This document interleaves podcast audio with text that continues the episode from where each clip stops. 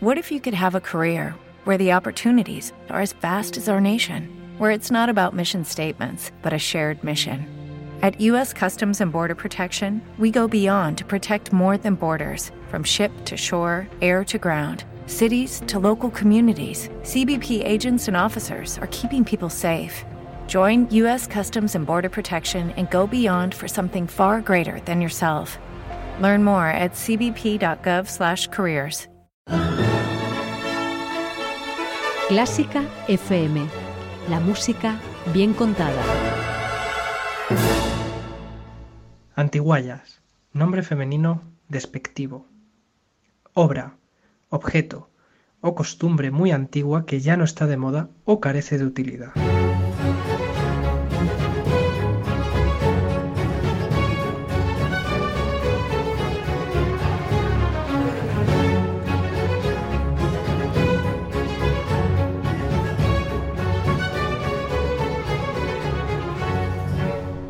Muy buenas a todos y a todos desde Antiguayas. En este capítulo vamos a explorar historias inenarrables sobre instrumentos que por razones variadas o no han tenido una vida larga o se usaron de manera esporádica y hoy no los conocemos porque no han tenido su equivalente moderno, por así decir. O bueno, simplemente fueron un experimento que no tuvo continuidad. No se me ocurre nada mejor que iniciar 2023 con un programa para reivindicarlos. Pero antes debo recordarte, querido o querida oyente, que tenemos mucho contenido original esperándote en iBox, en Spotify y en las demás plataformas para podcast. Esto es Antiguayas.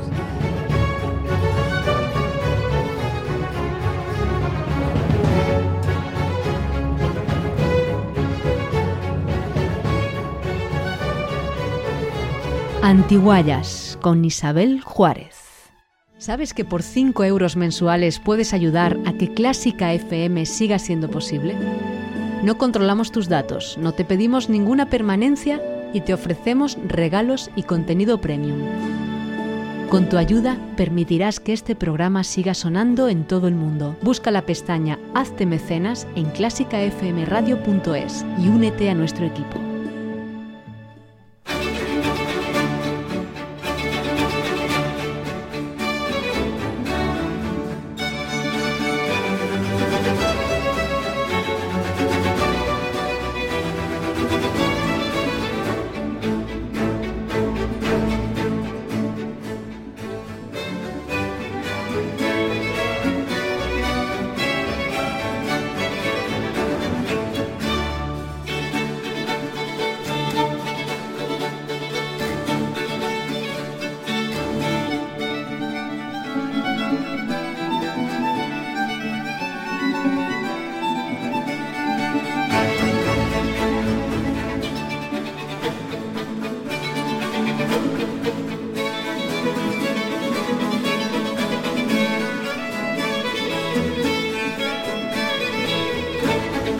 Comenzamos este antiguallas de instrumentos raros con un instrumento llamado tromba marina. No es ni un fenómeno meteorológico acuático ni un instrumento de viento, sino un instrumento de cuerda frotada que tuvo una larga vida, desde el medievo hasta el siglo XVIII. La tromba o trompeta marina tiene una caja de resonancia piramidal y una sola cuerda, normalmente afinada en re o en do, sobre un mástil de un metro y medio aproximadamente. Esta cuerda se apoya en un puente, como el resto de instrumentos de la familia del violín o de la viola da gamba, y a veces tenían cuerdas de resonancia dentro de la caja. Se toca sin apretar la cuerda, por tanto, sus sonidos son solamente armónicos, que estos sonidos tan aflautados. Esta trompeta se usaba mucho en teatros y también en las iglesias y conventos de monjas, pues no estaba permitido tocar a las mujeres. De ahí su popular nombre en alemán, Nonnengeige violín de monjas. Este concierto para violín in tromba marina de Vivaldi que estamos escuchando usa un violín transformado para que su sonido tienda al de la tromba marina, usando una especie de imán metálico con un puente modificado. Vamos a ver si Vivaldi consiguió realmente imitar a la tromba marina, comparando este concierto que escuchamos con la reconstrucción de la música de los conventos suizos con trompeta marina de Wolfgang Itten, que ha hecho el ensemble Archimboldo. Creo que todos y todas podemos distinguir este timbre brillante, atrompetado de la trompeta marina, en este área llamada intercoros.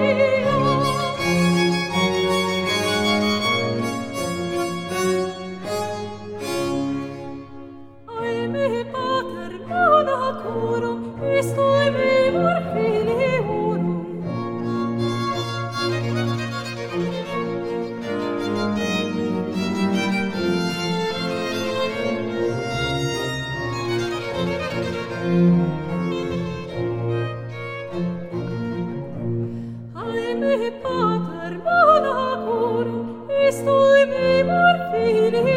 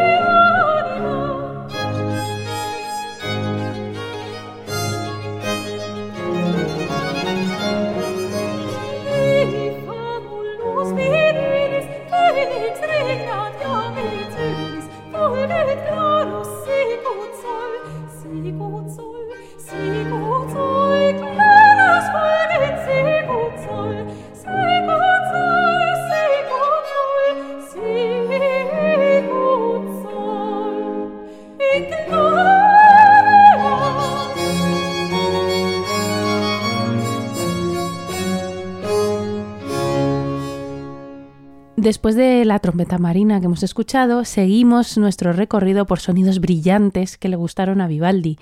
Ese es el caso del salterio, un instrumento que asociamos habitualmente con la música popular, pero que en el Hospitale di la Pietà, donde trabajaba Vivaldi, causaba un gran furor. Así que Vivaldi lo incluyó como instrumento solista en numerosas composiciones, incluyendo este aria de la ópera Il Giustino, que vamos a oír a continuación en la interpretación de Academia Bizantina y la soprano Delphine Galú.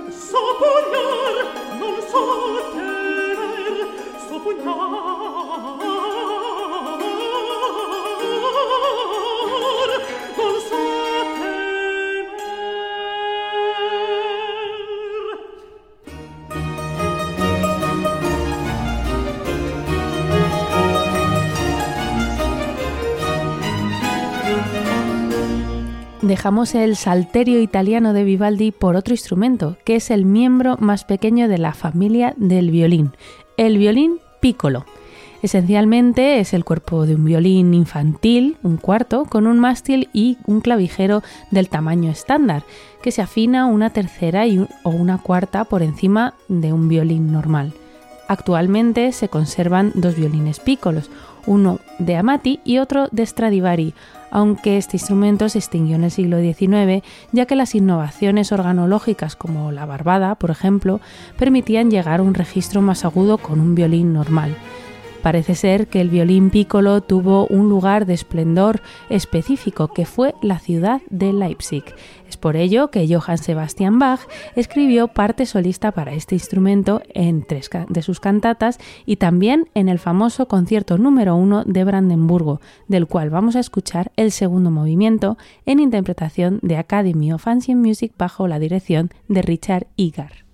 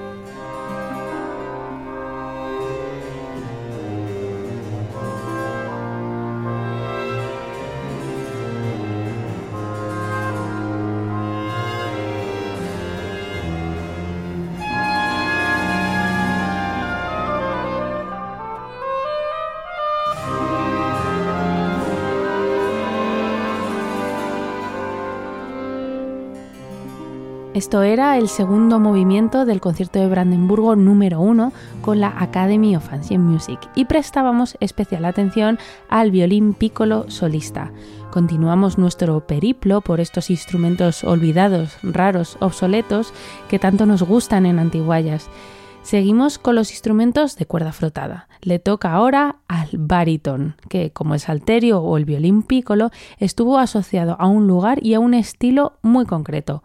Las casi 200 composiciones compuestas en la juventud de Haydn responden a que el príncipe Esterhazy para quien trabajaba, empezó a tocar este instrumento, ya que la viola da gamba, su instrumento anterior, estaba muy pasada de moda, pero se parecía mucho en la forma de ser tocada. El trío número 29 para baritón, viola y violonchelo que vamos a escuchar reutiliza el material temático del área que he visto delicado de la ópera La Canterina del propio Haydn para crear un primer movimiento moderato con variaciones.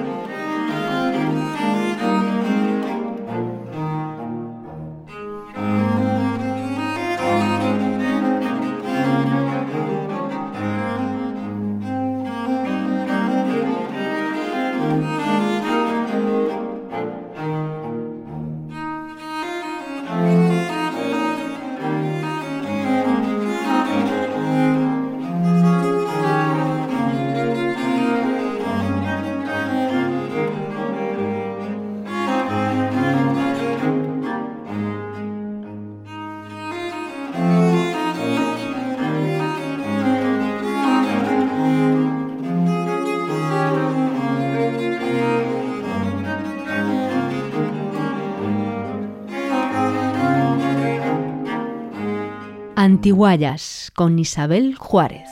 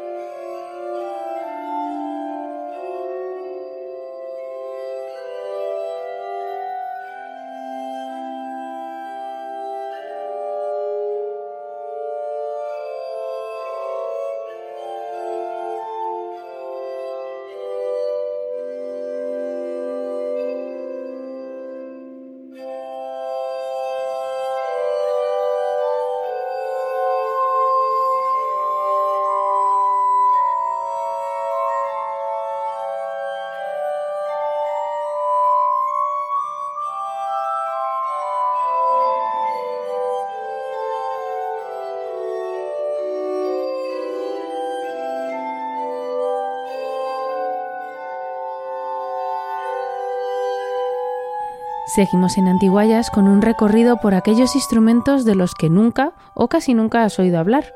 Quizá hemos visto a más de un músico callejero tocar las copas rellenas de agua a diferentes alturas o nosotras mismas jugamos a producir un sonido con nuestro dedo alrededor de una copa en una cena. Pues eso mismo vio Benjamin Franklin cuando visitó Europa como delegado de las colonias americanas y quedó prendado de su sonido. En 1761, el gran inventor americano trabajó mano a mano con un soplador de vidrio londinense para hacer 37 boles de cristal que giraban accionados por un pedal, pudiendo tocar acordes y melodías a la vez.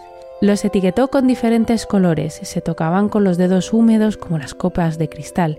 El instrumento fue todo un éxito durante el clasicismo. Muchos compositores se enamoraron del sonido y compusieron obras para este instrumento, como este adagio de Mozart que suena ahora mismo de fondo.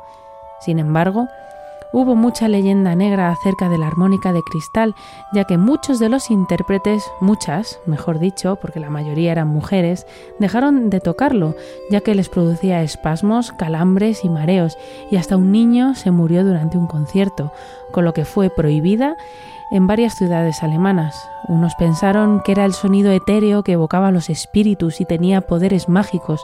Otros argumentaron que el cristal era venenoso, ya que tenía tintura de plomo que se absorbía por la piel.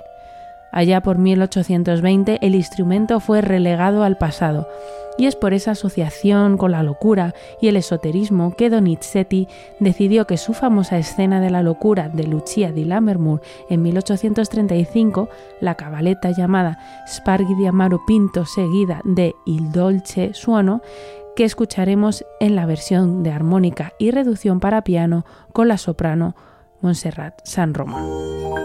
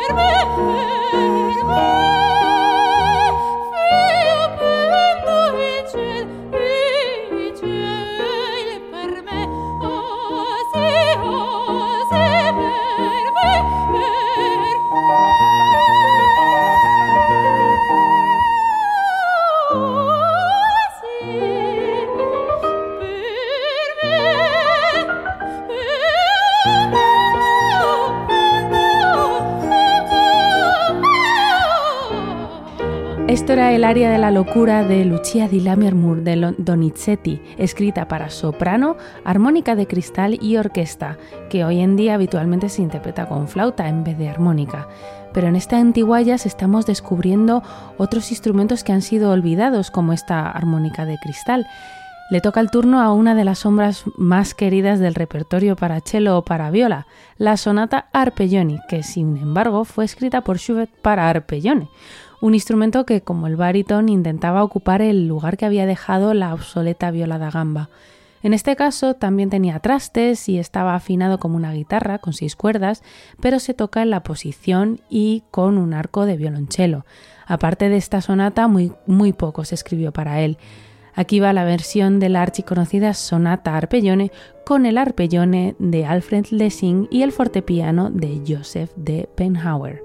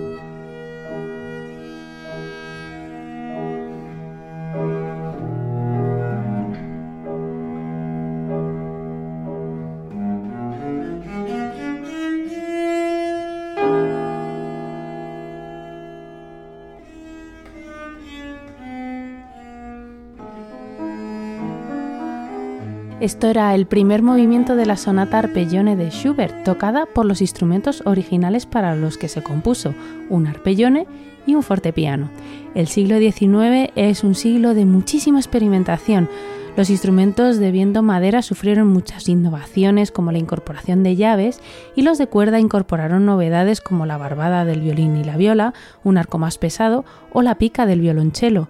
Dentro de esta búsqueda podemos remarcar los, experimentos de Hermann Ritter, obsesionado con mejorar el estatus del violista como intérprete y del instrumento en sí, modificando las proporciones del instrumento. Fue el responsable de la creación de la viola alta, un ágil híbrido entre el violín y la viola y también de la viola tenor, que respetaba las proporciones adecuadas para el registro de la viola, creando un instrumento de, atención, 47 centímetros de caja, muy resonante pero de muy difícil ejecución, que aún así enamoró a Wagner. Pero otro gran, pero que gran experimento fue el octobajo, un instrumento desarrollado en 1850 por Villon en París y que usa un mecanismo de palancas ya que mide más de 3 metros y no, no llegas a tocar con la mano izquierda y no llegas a tocar con el arco con la mano derecha. He tenido la oportunidad recientemente de tener delante de mí un octobajo en el Museo de la Música de Phoenix, Arizona, y os aseguro que es increíblemente grande y ancho. Entiendo perfectamente la fascinación que le produjo a Berlioz. Terminamos este Antiguayas a lo grande, con una de las pocas composiciones que incluyen octobajo, el Benedictus de la Misa Solemnis de Gunoz. Se despide hasta la próxima, Isabel Juárez.